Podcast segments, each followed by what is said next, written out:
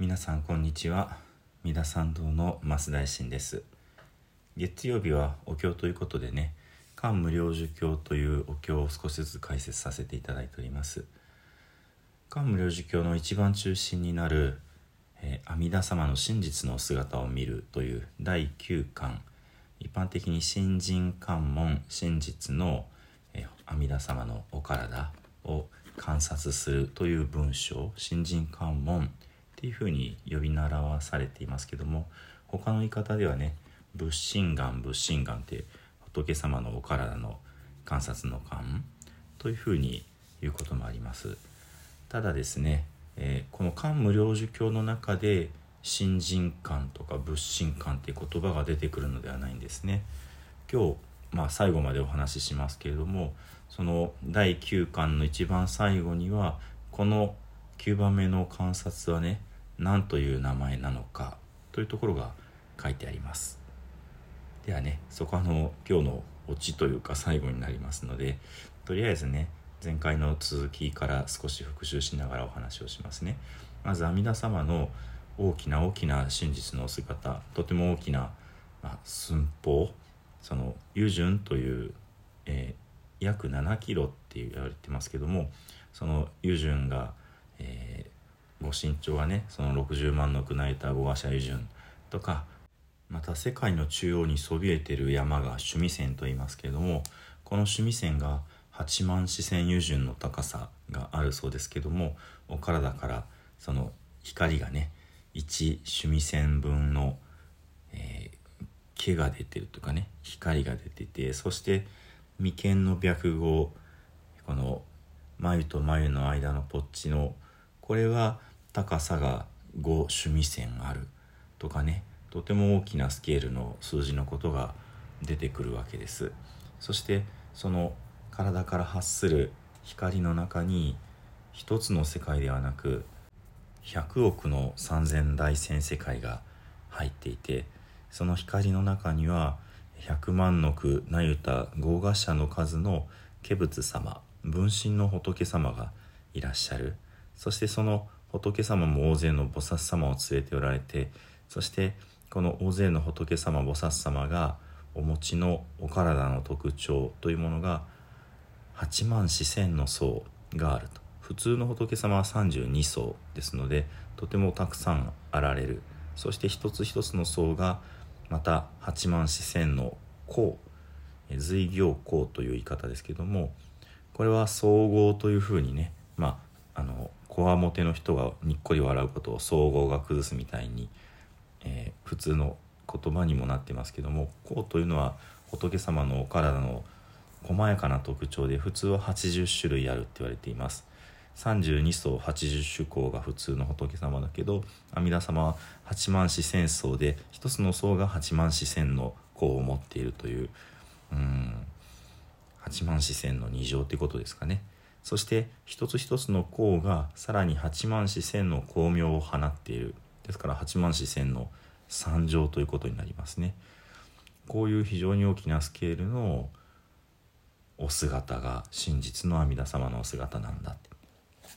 そしてこの一つ一つの光に念仏をする者たちが救われていく。そして縁がないものであってもこの救おうとなさる大きな心というものを仏様阿弥陀様はお持ちでいらっしゃる。この大勢の、えー、お体からの光の中に大勢の仏様が見える。こういうふうにイメージをして瞑想することを念仏三昧というふうに言うと。そしてこの念仏三昧をすることによってその大勢の仏様に、まあ、出会うことができる。そしてその大勢の仏様のお体というものをしっかりとこう観察をするという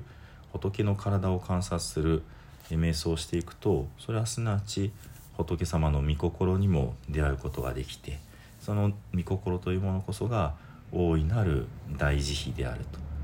縁がないものでも救おうというふうに働いてくださっている。この非常にね感動的な大きな御心に触れたものはもう六道のね苦しみの生まれ変わり死に変わりというものを捨ててしまって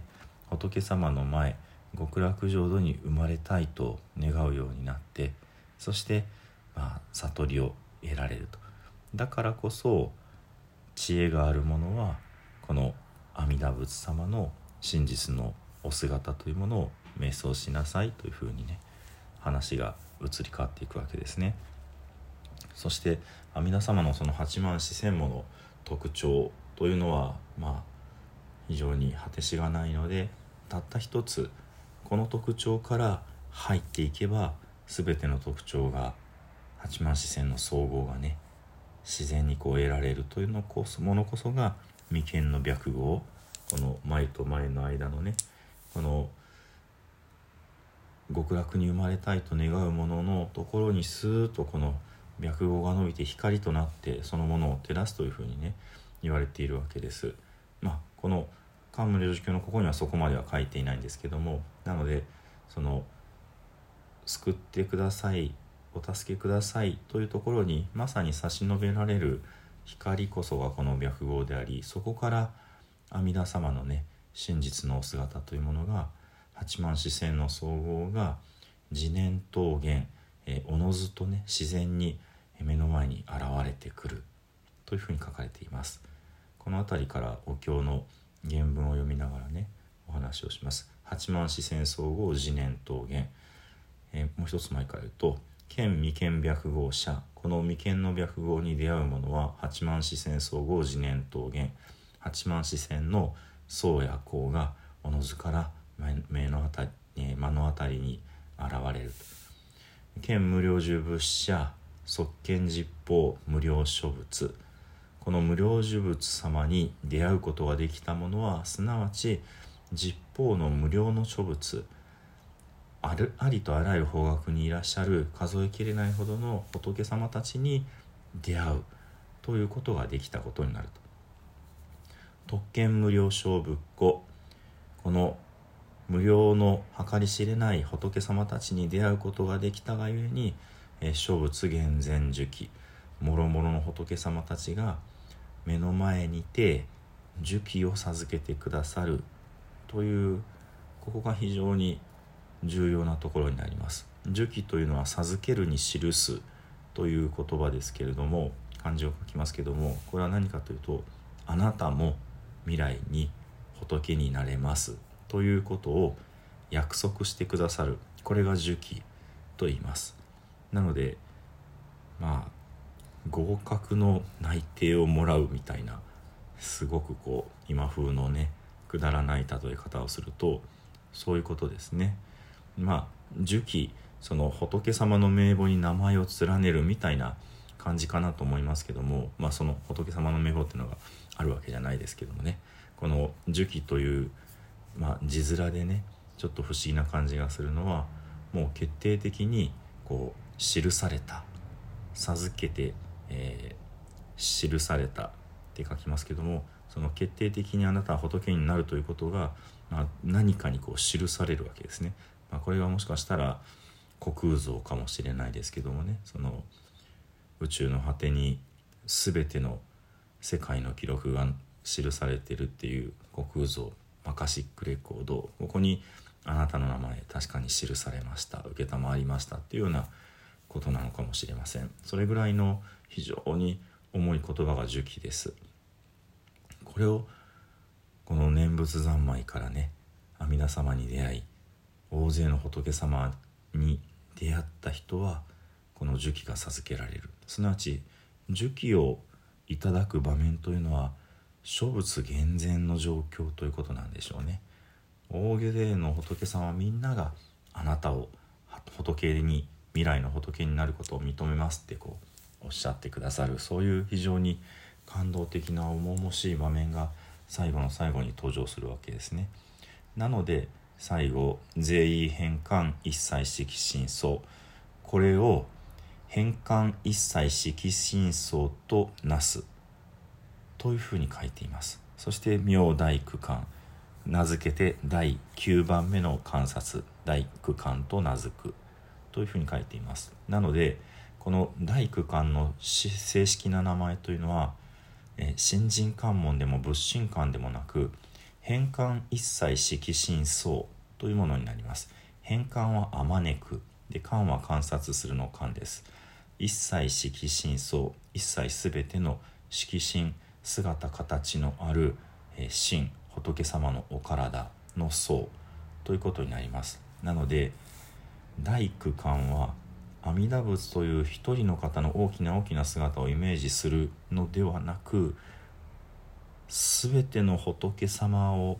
ありありとその肉体をねこう全ての仏様の色心をあまねく見渡すことができるというところにあるんですね。なので受記を受けている者が受記を受けている者だけが見ることができる感動的な仏様たちに菩薩様ではなくてね仏様たちに全ての仏様たちに囲まれている。これこそがこの大工観の真実の名前ということになります。もう一遍言います。変換一切色心相これが大工観の本当の名前になりますね。そして最後の一行、まあ、これは繰り返し、えー、われる言い方ですけども「三子感謝妙意将願脈太感謝妙意邪感」えー、この感をなすものを、えー、名付けて正しい感正しい観察ができたというふうに名付けるというわけですね。で脈太感謝妙意邪感もしこれと違えばそれは邪感横島な観察に過ぎないまあ間違っていますよというまあ、そういうことでしょうかね。この妙意将願、えー、三子感謝妙意将願脈太感謝妙意邪感という言い方がこの漢無量寿経のね第3巻第6巻第7巻と繰り返し出てきてそしてこの極めつけが第9巻になるということになります。重要な複雑な感想のところに出てくるというイメージですかね。では、えー、第9巻のねお話シリーズでお話できた最終回となります。最後に10編の念仏ご一緒にお唱えください「土生十年ナム阿弥陀仏ナム阿弥陀仏ナム阿弥陀仏ナム阿弥陀仏」ナム阿弥陀仏ナム阿弥陀仏ナム阿弥陀仏ナムアミダブ。ナムアミダ仏ナムアミダ仏。